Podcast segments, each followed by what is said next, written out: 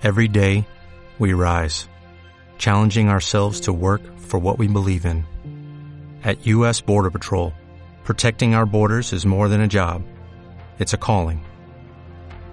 Agents answer the call, working together to keep our country and communities safe. If you're ready for a new mission, join U.S. Border Patrol and go beyond.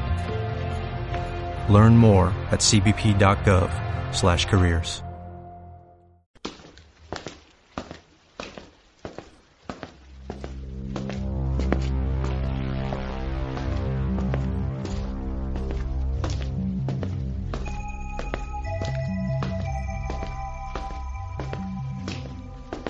Catedral de la Real y Ficción.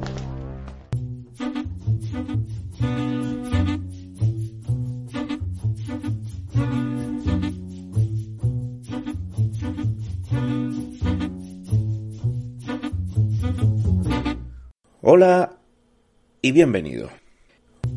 A la hora de valorar la calidad de una película, podría decir que me sorprenden las diferencias entre el gran público consumidor, por un lado, y el conjunto que reúne a especialistas, críticos y productores de cine por el otro. Pero no es verdad que me sorprenda.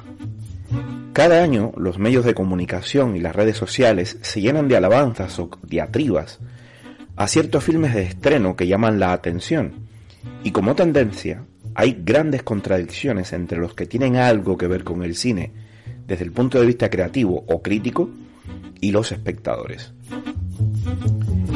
El fenómeno no es nuevo ni exclusivo del cine. La literatura tiene sus propios conflictos desde tiempos inmemoriales. La crítica y la mayoría de los lectores activos, es decir, que dialogan con el argumento de manera activa, reconocen año a año Ulises de James Joyce o A la recherche du temps perdu de Marcel Proust, entre otras, como grandes obras maestras, mientras por su lado, el público pasivo, que solo disfruta sin interacciones directas con el texto, convierte en más vendidos libros más cercanos a El niño del pijama de rayas o Las 50 sombras de Grey. ¿Por qué sucede esto? Difícil saber, pero aventuro una hipótesis. Miro la lista de las principales películas nominadas a los Oscars en 2019. Una cosecha increíble. Hay al menos cuatro filmes que son como mínimo muy buenos. Joker, The Irishman, Once Upon a Time in Hollywood o Parasites, y que podían haber ganado el premio a la mejor película sin que tengamos que hablar de tongos o favoritismos extra cinematográficos. Esto en principio.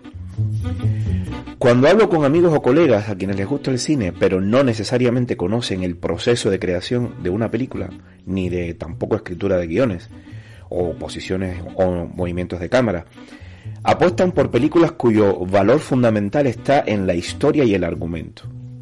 Por el contrario, cuando pregunto a quienes han manejado una cámara, han escrito para el cine o saben en general del proceso creativo de una película, potencian más los aspectos técnicos. Esto, claro, es una tendencia, nunca una verdad absoluta. Probablemente aquí está la frontera, aunque no debería serlo porque tiene algo de disparatado. Una buena película en sus aspectos técnicos no tiene necesariamente que ser una obra maestra en su historia. Titanic de James Cameron es un ejemplo. Como una novela innovadora no tiene por qué tener argumento, tampoco un argumento magistral. Aquí caben Joyce y, Proust. Hay libros más vendidos que son a su vez buenas novelas desde el punto de vista formal. Pensemos en El nombre de la rosa de Humberto Eco. O filmes muy populares que técnicamente nos dejan con la boca abierta y que tienen argumentos de, de buen peso como El extraterrestre, E.T. de Extraterrestrial. Establecer una comparativa simple entre lo formal, lo emocional y lo más vendido es una lógica escasamente racional. Para empezar, la ficción, como muchas veces he expresado, es una imitación de la realidad que busca entretener o, o, también hacer reflexionar a un receptor a través de ciertos resortes emocionales que no son comunes a todos. Lo que para unos es una reflexión profunda sobre la vida o el ser humano, puede ser un truño para muchos y lo que puede ser entretenido para otros puede resultar un aburrimiento de mil demonios desde otros puntos de vista. En 2019, el público general prefirió Parasites, que sí, es una excelente película. También Marriage Story o Little Woman, antes que 1917 o The Irishman, que son las aclamadas por los espectadores más cercanos del proceso creativo del cine. Sin embargo, no existe paradoja que resolver. No es posible desconocer la importancia de la forma en una obra literaria o cinematográfica. Las técnicas y recursos estilísticos no son más que instrumentos que se emplean para intentar alcanzar el objetivo que se pretende en la obra de ficción. Un carpintero cambia de instrumentos cada vez que necesita cortar, lijar o martillar.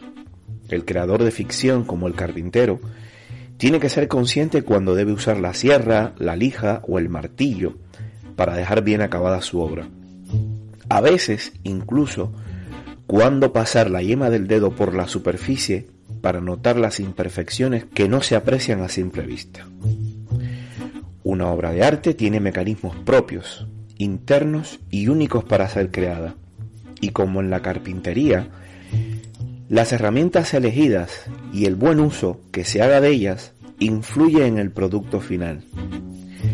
En función del orden, la forma narrativa, la caracterización de los personajes y a veces hasta el ordenamiento de los capítulos, se influye en la percepción que recibe el receptor y por tanto en la forma en que se le intenta persuadir. El orden y la manera en que se escogen palabras, oraciones, imágenes o secuencias de imágenes alteran la experiencia emocional, porque la forma cambia también al contenido. No es lo mismo decir, he visto la luz del sol sobre un par de zapatos viejos al anochecer, que me sorprendí al anochecer viendo agotarse la vida en un rayo de sol que acariciaba un par de zapatos viejos. De la misma manera, en función de la organización de los elementos del montaje cinematográfico que decida el director, obtenemos diferentes reacciones emocionales en el espectador. Como podemos obtener diversas reacciones similares o contrarias según se ordene la consecución de una escena o de otra. En la ficción, la forma debe ser una vía provocada por el análisis del contenido, no al revés. Para analizar la calidad estética de varios filmes, o incluso novelas, me hago la siguiente pregunta. De todos ellos o ellas, las novelas, ¿cuál tiene la historia más humana?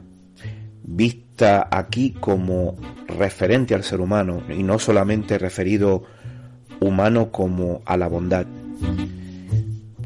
repito, de todos ellos, ¿cuál tiene la historia más humana, más creíble y ajustada a la verdad ficcional, que es capaz de usar los recursos técnicos adecuados y mejores para transmitir su argumento y provocar las emociones más eficaces en el espectador?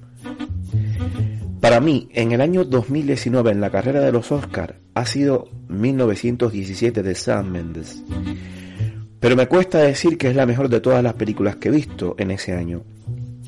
Porque todas las que podían haber ganado están bien contadas, técnicamente ajustadas a sus argumentos y con historias humanas que nos emocionan y nos hacen reflexionar.